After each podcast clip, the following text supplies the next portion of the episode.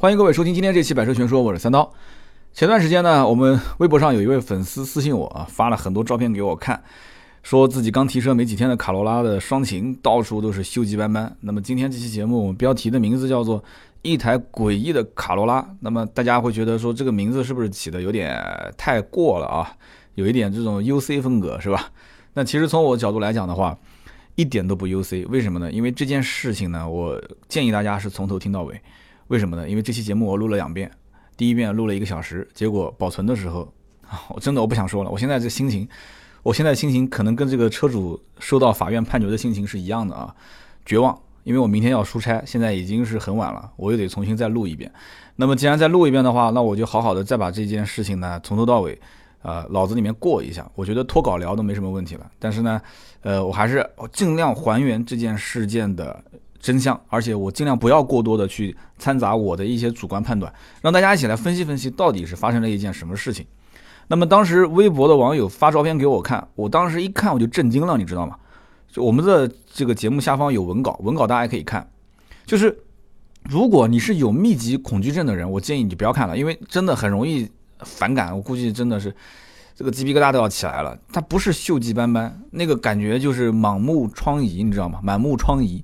我当时问这个粉丝，我说我想问一下具体什么情况。他其实这个照片商当时是希望我把它发到微博，帮他维权。但从我的角度来讲的话，我觉得这个这种锈锈迹啊，就是太夸张了嘛。他意思就是这个车质量问题，对吧？我要退车，我要换车，但是车牌已经上了。我本身在维权这件事情上来讲，我我从来没做过，而且。一般正常维权是依托于本地的媒体来维权是更加的合适，因为他们可以现场第一时间接触，到底就是当事双方两边都在说一下这个情况，他在作为一个报道，对吧？那从我的角度来讲的话，我只能听你一个人发声音，所以我不知道具体这件事情是不是你所说的那个样子。那么一台卡罗拉为什么会锈成这个样子呢？是不是这台车在出厂之前是不是防锈的工艺没处理好，还是在运输的过程当中遇到什么腐蚀性的液体？还是说车主是开的过程中自己是不是有改装啊，或者是怎样啊？有没有腐蚀性的液体？车主不小心啊，或者是这个遗漏到里面？我我听你车主一面之词，我不能妄下定论，对不对？况且今年十月份的时候，微博上有一位也是卡罗拉的双擎车主，当时是后备箱有几颗螺丝生锈，当时找到我，哎，真是巧了，当时我还把他照片发到微博上。那么后来呢？没多久啊，那位车主又私信我说啊，就是这个事情解决了，而且解决的这个方法方式、赔偿的方案他很满意，说呃希望我不要在这个宣传这件事情了，怎么怎么怎么的。其实他不愿意告诉我赔偿结果啊，只是说很满意，我心里面其实不太好受，你知道吧？那么这里面我觉得我的感觉大家也都感觉出来了。那么大家其实评论下方也是这么讲的，说这个感觉不是很好啊。那么因此我对于这种什么投诉啊、维权啊这些方面，我还是比较慎重的。那么我以前在 4S 店也处理过很多的车辆投诉啊，有的是真的是质量有问题，但有的呢也的确车主有一定的使用不当，那么还有的呢你说不清楚，你说不清楚，真说不清楚。但是卡罗拉双擎这种车，这么多的位置都出现了生锈的情况，这一件事情，我我觉得再结合我之前的。对吧？那个也是个卡罗拉双擎车主投诉啊，说生锈，而且那个微博发出去之后，我后台还收到了很多的一些，说我也是卡罗拉车主，也生锈了这种事情，我就觉得这件事好像没有那么简单。那么这个微博就是当时发照片给我的人呢，就是大面积生锈这个人呢，我也没有把他的照片发到我的微博上，那么也没有继续说跟他。就是你后面怎么处理，我没有继续跟踪下去。这也是我后来直到今天录节目的前一天，就是昨天，他跟我讲法院的判决书已经下来了，然后我才意识到这个里面有很多的故事。我给他打电话，我们通了很长时间电话，我才能把今天这一期节目完完整整的以文字的形式、以音频的形式、图文的形式展现给大家。那么我我可以这么讲，我的后台就是微博啊，私信很多，就是说我想一个一个的去回复，那我真的每一天都不要干正经事情了。所以也很多人也我知道大家喜欢我，我也很开心，对吧？但是我真的是很很为难这个事情。那么，所以他就是我那么多条私信当中其中一条，也可以算是中间漏掉了吧。那么，直到这一次，我看到那么触目惊心的这个照片，然后再回想这个哥们儿经历了将近半年的维权的经历，对吧？打官司，最后判决。那么，我觉得真的有有必要好好的跟踪一下这个事。然后了解完之后，今天节目当中，我不是做曝光啊，我不是说帮谁去曝光维权，也不是说要讲卡罗拉这个车有多差。我今天这期节目只是跟大家一起来讨论这个案例。我觉得这台车真的是很诡异，有很多让我感觉到疑惑的地方。那么我先首先跟大家说一下这个事件的经过啊。这个车主呢是今年的五月十九号提的车。那么五月二十号的时候呢，他准备把自己的车啊，呃，放上一个脚垫，脚垫是他提前在网上买的。那么他在装这个主驾驶脚垫的时候呢，他低头一看，哎，他发现这个主驾驶的刹车踏板的位置有一个缝隙，能够看到里面，他就发现这个缝隙里面啊。好像某个位置有那种生锈的痕迹，但他又不是觉得很，呃，很清楚，是到底是一个位置生锈还是其他地方都生锈，反正他就觉得不对劲啊。于是他就把发动机舱打开，就看发动机舱的下部，然后同时也看那个座椅，座椅下面不是也有前后移动的这个位置嘛，他也去看，然后又把后备箱打开，所以他前前后后看了一圈，发现座椅的骨架位置、中控台的横梁的位置。中控台的固定支架位置、副驾驶安全气囊的高压包位置、刹车踏板旁边就是缝隙里面看到这个万向节的位置，包括方向机的管柱位置，都有生锈的痕迹。那么后来他备胎也生锈了啊。那么他请第三方的检测机构后来进行了检测，那么还查出来这个车辆在安全带这个位置也有一定的水渍，所以他就觉得很奇怪，这个车是泡水车吗？那么我相信听到这里，很多的一些听友也可能会判断说，哎。这哥们儿肯定是买了一辆泡水车，可是我想问一句，如果是泡水车，那为什么这台车找不到任何一颗螺丝钉拆卸过的修复后的痕迹呢？是不是？我我绝对不相信一台车泡完水之后，连安全带这个位置如果都有水渍的话，泡完水之后，那就相当于连中控台都淹掉了。你告诉我这个车没修过，它自己就好了，打死我都不相信，说给谁都不可能相信的，是不是？你相信吗？你肯定不会相信的，是吧？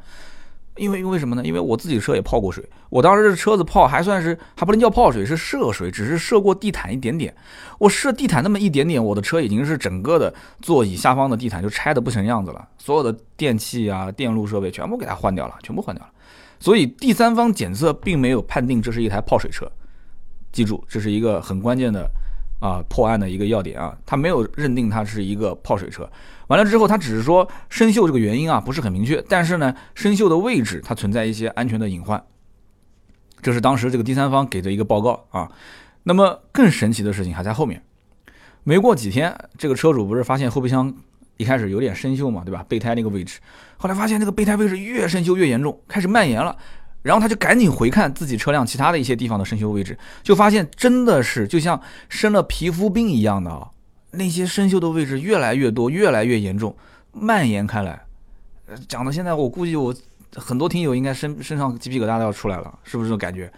车主十九号提车，二十号发现生锈这个问题，当时第一时间就开到 4S 店去检测了。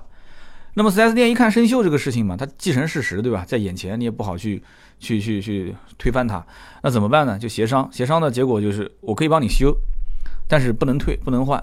为什么呢？很简单，因为你的车牌照都上了，对吧？购置税都交了，保险都交了，那只能是修。修车是唯一的解决方法。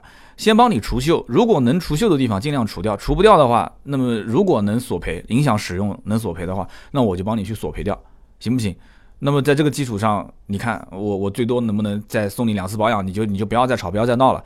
那车主肯定是不同意的，车主不同意这个方案，车主觉得说，我很委屈啊。对不对？我我买了一个新车，现在到处都生锈。你告诉我说帮我除锈，然后帮我换零配件，换完之后送我两次保养，我就冲着你这两次保养吗？我不要，我要我要退车，我要换车。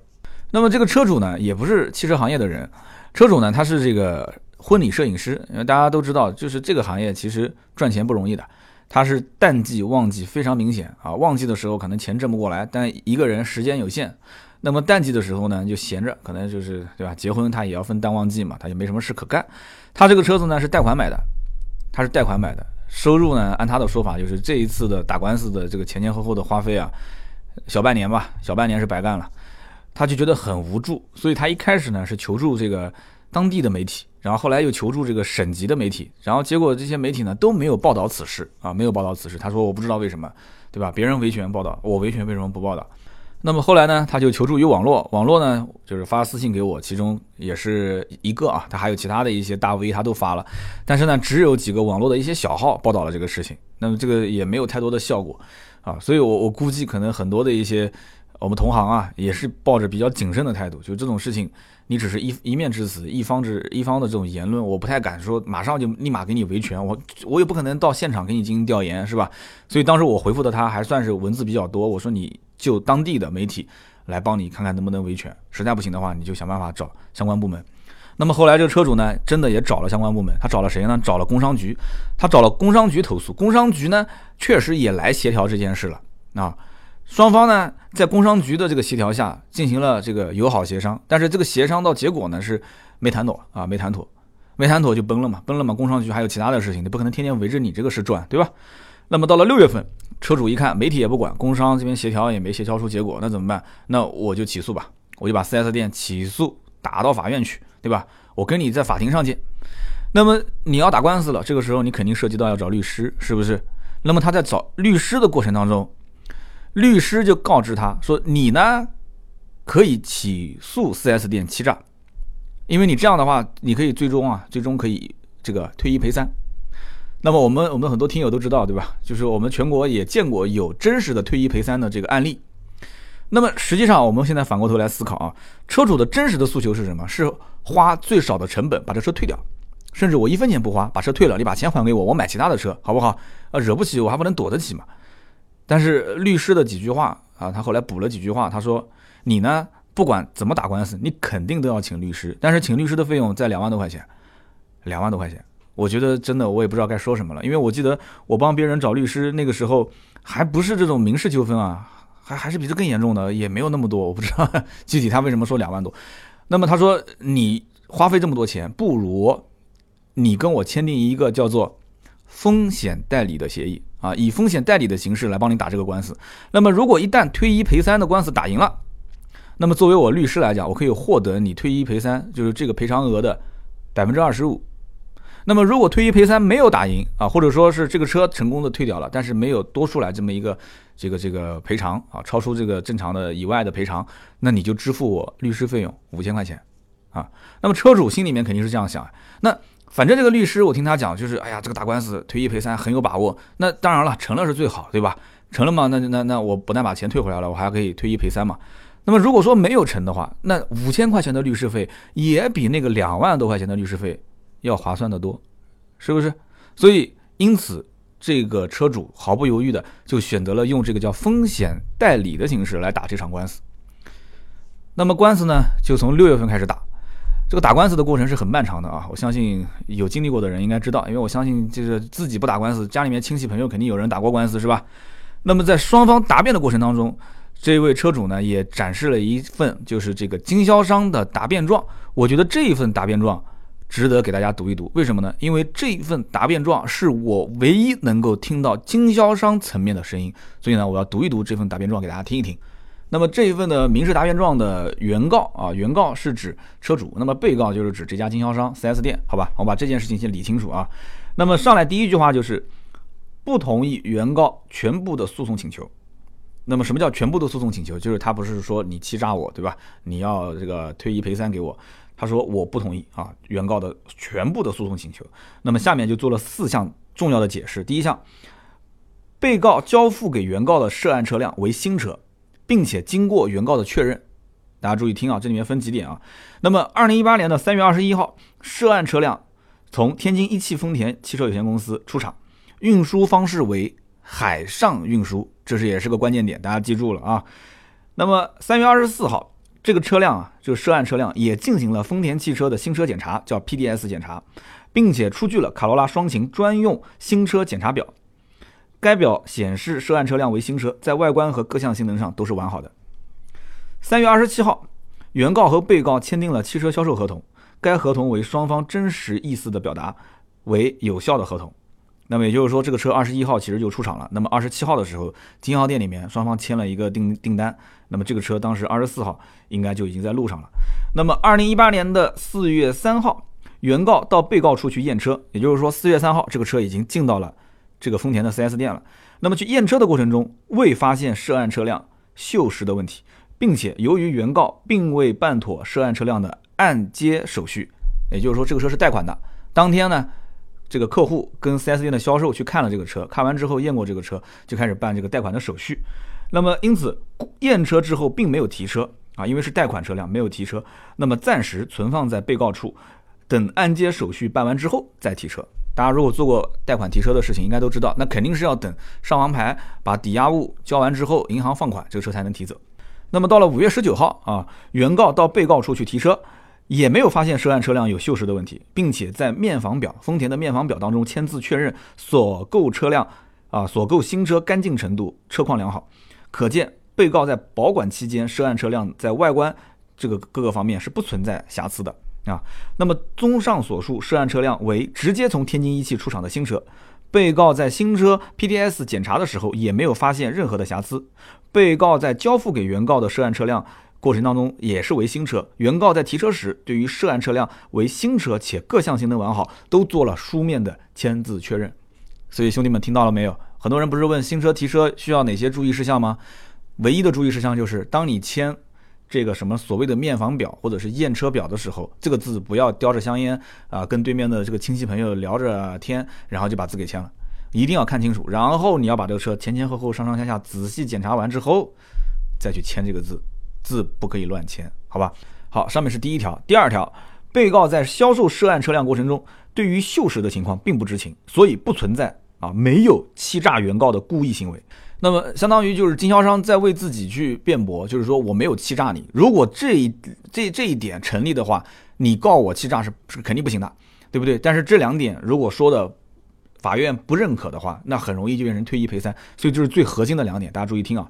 第一点，对于到店的新车，被告会对新车做 PDS 检查，那么就是入库检查了。检查时并未发现涉案新车出现锈蚀。同时结合车辆出厂合格证，以此来确定车辆的质量以及各项性能是完好的。一般来说，如果说购置新车的客户没有要求拆车检验，汽车经销商是不会擅自拆车检验汽车内部的配件。因此，汽车经销商把涉案车辆如果拆开来进行检查内部配件的话，那么会造成新车有被拆过的痕迹，会被认定为维修车辆或者是二手车的嫌疑，容易引起客户的误会。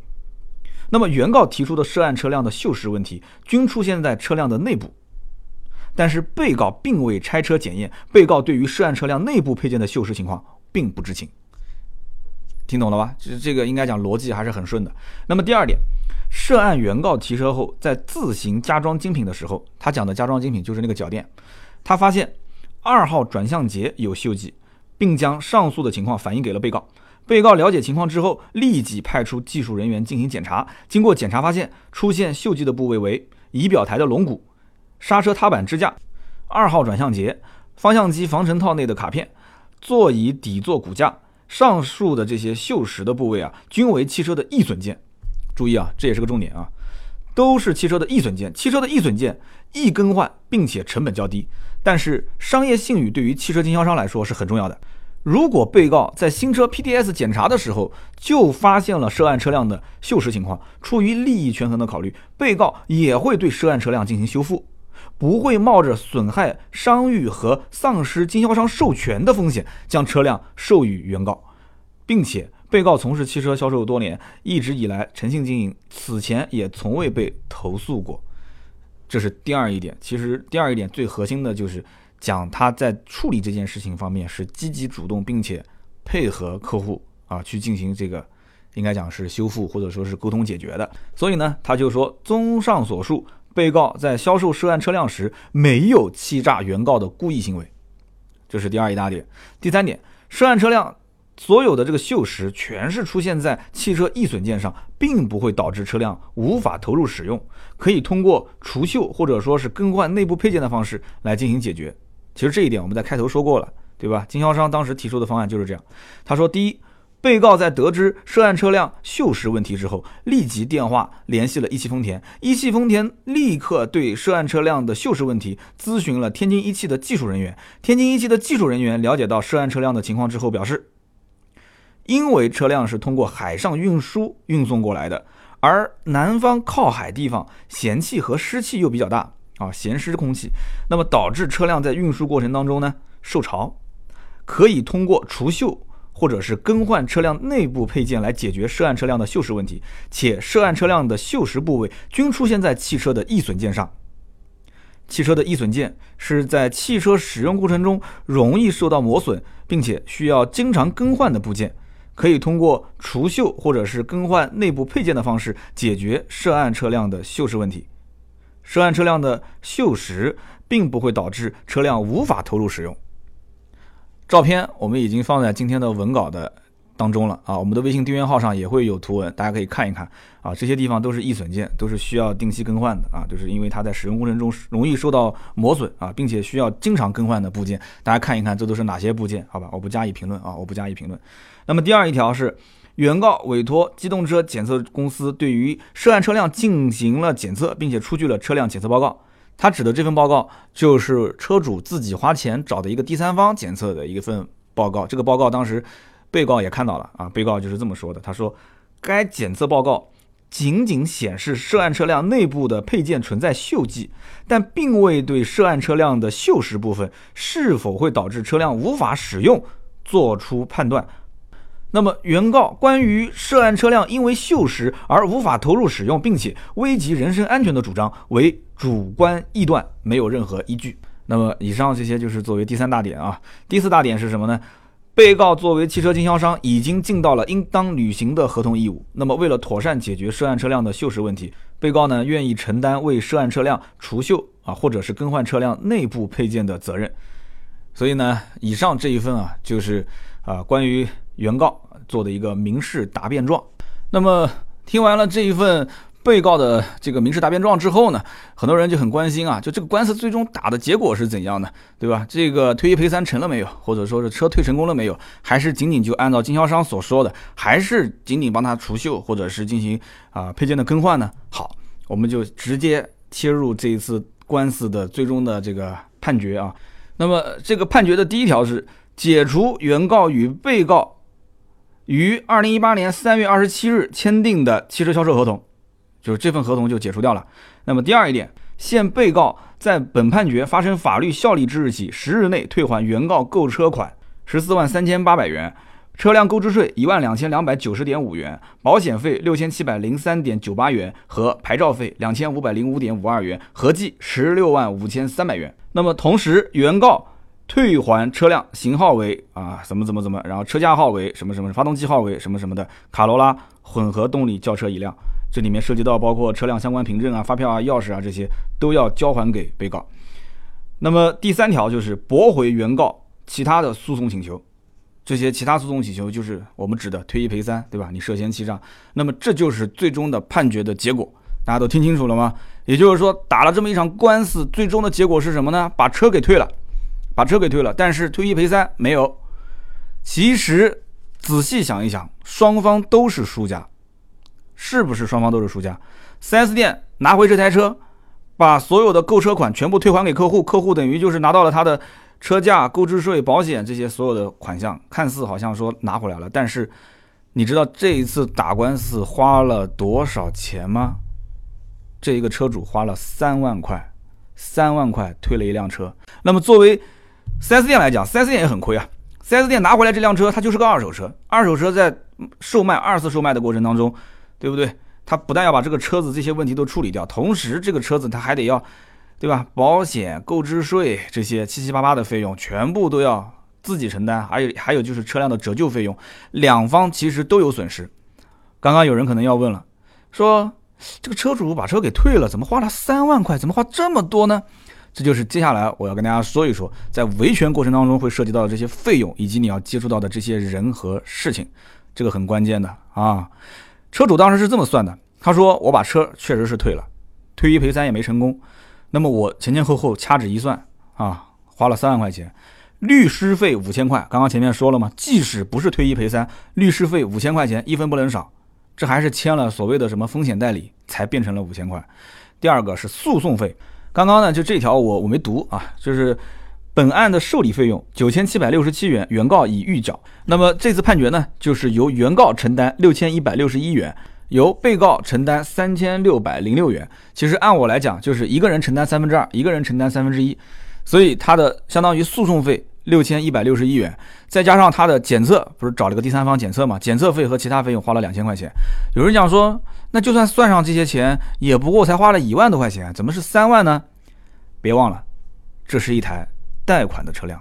你现在要退车的话，你是不是就涉及到你单方违约，你就不贷款了呢？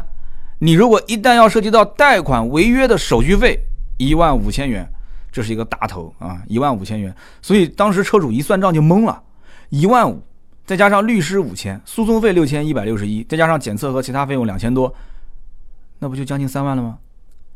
损失了将近三万，小半年的工作全部就砸在这里面去了。那么在起诉之前呢，其实车主也曾经犹豫过这个事情，就是说我是不是要以涉嫌欺诈的形式来去告他，然后我是不是要去争取这个退一赔三？因为车主的初衷就是用最少的成本去把这个车给退了。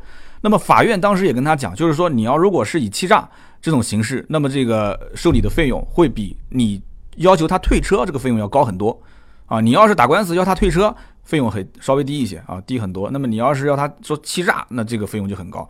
那么作为这个律师，其实他跟他沟通的过程中，就是打欺诈这个官司，我的把握还是很高的，对不对？那么车主当时本人肯定也是这么认为的，就是说这个官司只要赢了，那么只要这个官司赢了，这些费用应该都是由败诉方承担。律师应该说也没有说太清楚，这是车主跟我的原话啊，他跟我沟通。那么结果官司输了之后，车主没想到。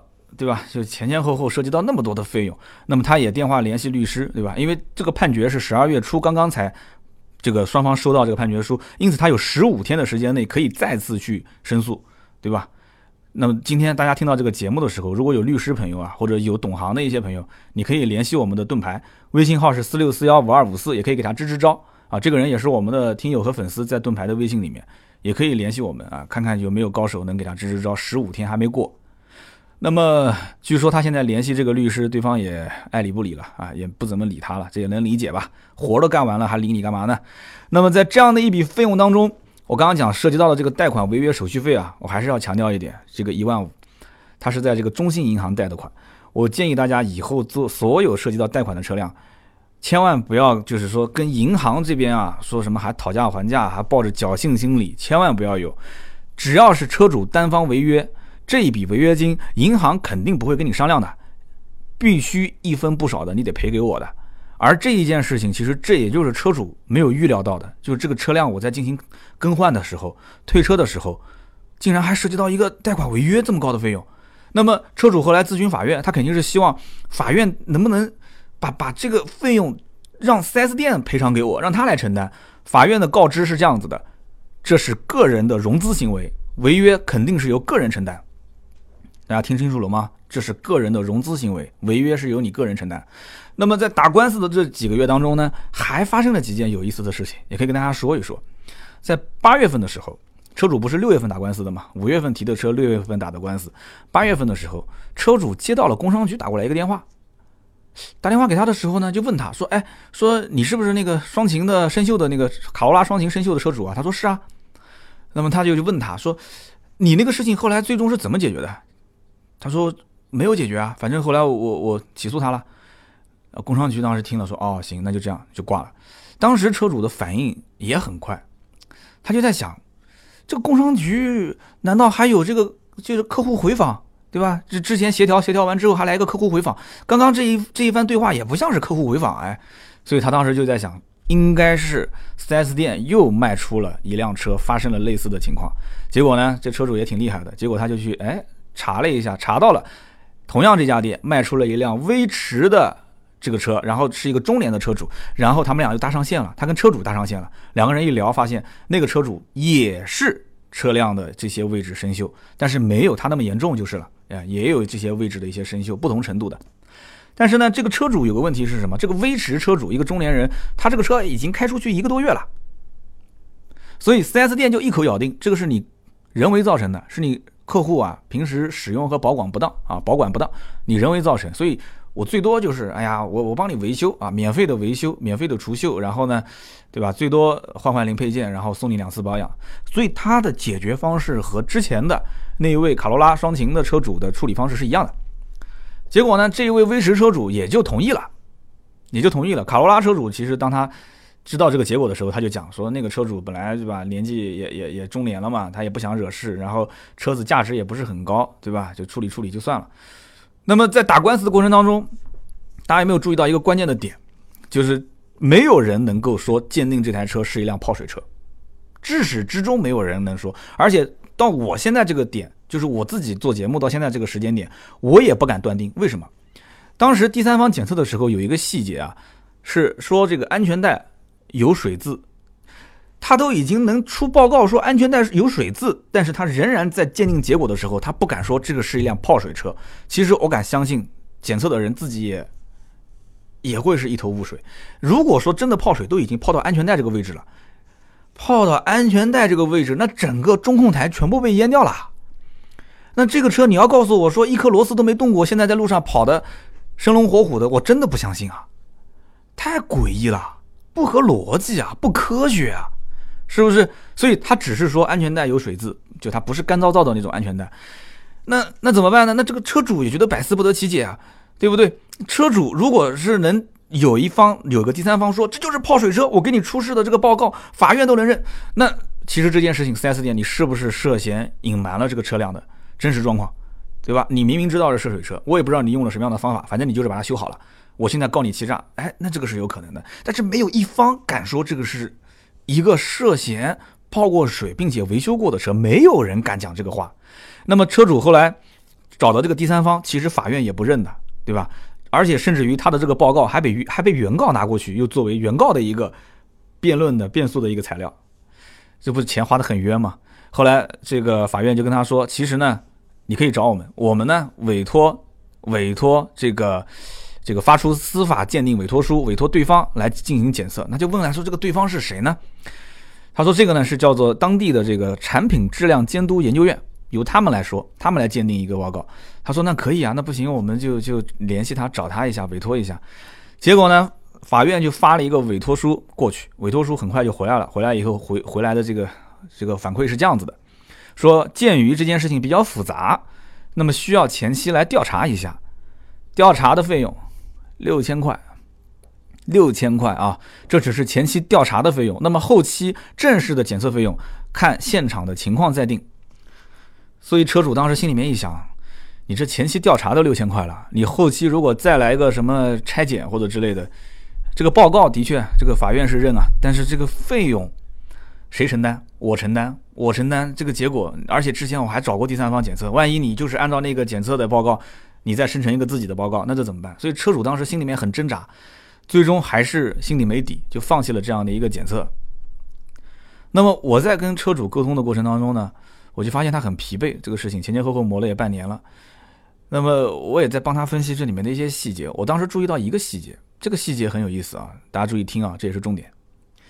车主的后备箱里面放了几瓶，就是那种底盘装甲的那个喷，像喷雾一样的一个铁罐子。放了几瓶铁罐子，我当时就问他，我说你这个铁罐子，为什么它的底部也是锈迹斑斑呢？你当时放这个铁罐子进去的时候是什么时候？放进去的时候它有没有生锈？车主跟我讲，哎，说我当时也没注意到，我放进去的时候是没有生锈的。但你这么一说，我突然想起来了，这个铁罐子也是越放越生锈，所以这就是也很奇怪的一个地方啊。它的后备箱里面放了。几瓶铁罐，这个铁罐子一开始没有生锈，但是放进去之后，时间久了，它也开始生锈了，而且时间越长，生生锈的就越厉害。照片也有，我也是在我们文稿里面会发。所以我当时就问他，我说那是不是你们当地这个气候真的是有问题呢？对不对？我今天至始至终没有说是在什么地方、哪个省、哪个城市，我是为了规避这里面一些隐私的问题，因为毕竟我不是一个维权节目，好吧？那么我就问他是不是气候问题，他说。他说：“应该不是啊，我们周边的车主也没有遇到这种情况，很少很少。我真的身边那么多人，他第三方检测的时候，还特意拉了另外一台卡罗拉的这个双擎的车主过来，然后拍摄了一组对比照片。那个车主还开了很长时间，但是他那个车就一点生锈的痕迹都没有，但是这个车他就有，对吧？车主也是拍了很多的一些对比照片，那么我们的文稿里面都能看得到。那我就问他，我说那你们家这附近有没有什么像硫酸厂这样的企业啊？硫酸厂？他说没有啊。”附近肯定没有像这种硫酸厂的企业，所以就我我我也很懵啊，我也不知道这到底是该怎么跟他解释了。所以今天这期节目呢，我不是帮谁维权，也不是想吐槽说卡罗拉双擎这个车质量多么多么差，怎么怎么怎么，我肯定是希望这只是一个偶发性的事件，但是我客观的把这个整个事件全部过程说出来，我也希望我们的听友当中的一些高人我知道有很多是工程师，有的是汽车厂的人，也有很多是律师，也有很多是这个卡罗拉的车主，而且我相信一定有身边的人遇到过这种情况的。啊，不管是退一赔三也好，还是说沿海城市有车辆生锈的这种情况，我真的觉得这台车的生锈位置很诡异，相当诡异，底盘没生锈，底盘没生锈，但是这些内部的所谓的什么易损件这些位置啊，我讲所谓的啊双引号的易损件，这些内部的位置都生锈了，这到底是怎么回事呢？为什么他的车生锈了，别人的车就没生锈呢？对不对？那么为什么他放在后备箱里面的那几瓶铁罐子也生锈了？他又说这不是什么气候问题，对吧？也也不是什么硫酸厂就在附近啊。那么天津的那个技术人员说是因为当地的咸湿的环境啊。那咸湿的环境，每辆车在出厂之前难道就没有做过这种所谓的检测吗？抗腐蚀性的检测、防湿的检测，对吧？防锈蚀的检测没有吗？对不对？那这位听友的维权经历呢？我相信也会让很多人了解到，就这里面很多的一些细节。如果要维权，你将经历的人和事，把这一个经历完整的还原之后，具体的操作方式，大家应该也都清楚了吧？涉及到哪些费用，对吧？打官司找律师怎么找？呃，就法院会涉及到哪些流程？买车不易，维权更难，真的是这样。但是呢，我觉得啊，我们没有事情不找事，对吧？有了事，我们也不怕事，是不是？我呢是有点后悔，真的是有点后悔。就这件事情呢，介入的稍微的晚了一点。如果一开始早一点，哪怕就帮这个听友多说一句话，说一句就是你不要以欺诈的形式来打官司，你很亏，你就是就事论事的让他退车就可以了，对吧？车辆质量有问题，我要退车，这样的话他至少损失还能少一点。哎，反正这个怎么说呢？真的，我私信很多。我说实话，以后啊，大家有什么事很严重的事情的话，你就找盾牌看看啊，我们也可以保持沟通。这样的话。呃，每个人遇到的情况不同，解决方式不同，我们也以后多提供一些案例啊，给大家进行分享。好了，那么今天这期节目呢，就聊那么多。今天这期节目等于我聊了两次啊，前面那一遍系统出问题了，结果又重新录了一遍。我希望没有漏掉什么重要的东西。那么也希望大家呢，就今天的这件事情，可以去问问身边啊买卡罗拉的啊买丰田这个雷凌的，或者买丰田其他车的一些车主，有没有遇到这种锈蚀的情况？自己是车主的，回家。把我刚刚照讲的这些位置，或者对比我们照片，赶紧回去找一找，看一看有没有锈蚀的地方。那么今天这期节目呢，就聊那么多。我希望看到大家的留言和讨论，肯定是想听听大家的看法了，对吧？看看有没有高人能解开这个谜题。我永远相信啊，真相只有一个，是不是？那么这台车真的是很诡异、很诡异的一台这个卡罗拉双擎。那么好，以上就是今天节目所有的内容，希望对大家有所帮助，好吧？那么下面呢是聊一聊上期节目的留言互动。那么上期节目呢，我们聊的是这个马自达 CX 八，CX 八这个车呢，我看到很多人啊，这个留言都留得非常非常的长。那么其中有些人实在是留言留不上去了，因为马喜马拉雅的这个系统好像有问题，就是长文字的大段的留言它总是会被吞掉，所以很多人呢就选择呃这个发私信给盾牌，直接加盾牌的微信嘛，对吧？盾牌微信四六四幺五二五四，加了他微信之后，直接就把我留言丢给他。但是我还是希望。劳烦各位，还是想办法分段啊，在喜马拉雅上发一发，因为给我作为一个主播啊，评论量，就是帮我增加增加，对于我来讲是很有帮助的，对吧？辛辛苦苦做节目，这个如果没有留言、没有点赞、没有转发，那真的我会很失望啊。所以呢，这个我看到很多人留言很长，那其中有一位叫做徐伟成，徐伟成说，我呢是一个三年多的 CX 五的车主。他说：“我的观点和三刀有很多的一些相似之处。那么 CX 八这个车呢，呃，有什么优势不重要，重要的是它那个宽度真的是硬伤。他说我曾经在路上看到过一辆这个途昂，远看的时候我不知道是什么车，我当时看到就是一辆很大的车，很宽的车。说这个车子宽到什么程度呢？将近两米啊，真的途昂的宽度将近两米。结果走近一看是个途昂。他说你要知道，途昂只是一个 MQB 平台的小车平台造出来的大车，那为什么？”马自达就不能去借鉴它的成功经验呢，对不对？那么上期节目三刀还有几个事情没说。首先就是这个车的轮胎的宽度其实跟 CX 五也是一样的，都是二二五。那么其次就是它的排气管其实跟 CX 五也是一样的啊。他说，因为他是一个开了三年 CX 五的车主，现在还在开。我刚刚不知道有没有说提到这个点，他就是用人民币投票买 CX 五的车主。他说轮胎宽度和排气管都是一样的，所以他怀疑 CX 八的。供货商和 CX 五其实是统一采购的，他说这就是感觉是一个加长版的 CX 五，所以因此你说要打汉兰达，我不看好我不看好。那么他说我开了三年的 CX 五，其实对于什么人马一体，我是有切身感受。我觉得这车开起来很不错，二点五的动力其实并不弱。为什么呢？